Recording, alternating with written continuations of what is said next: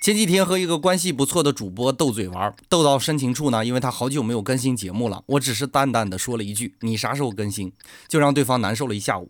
实际上我耍了一个诈。心理学上有个有趣的效应，叫蔡格尼克记忆效应。我们会对那些我们未完成的事情更加耿耿于怀，这种效应是发自内心的焦虑。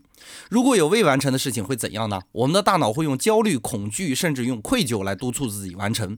当然，我们生活中又有多少事情是可以完成的呢？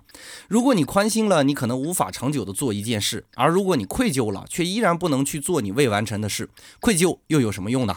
很多时候不是我们不想把事情做完，也许真的是生活所迫。呀，蔡格尼克记忆效应或许会帮到你，但是有时却成了我们羞愧后悔的根源。孔子说：“成事不说，碎事不见，既往不咎。”看似简单，却不容易做得到。蔡格尼克记忆效应，你学会了吗？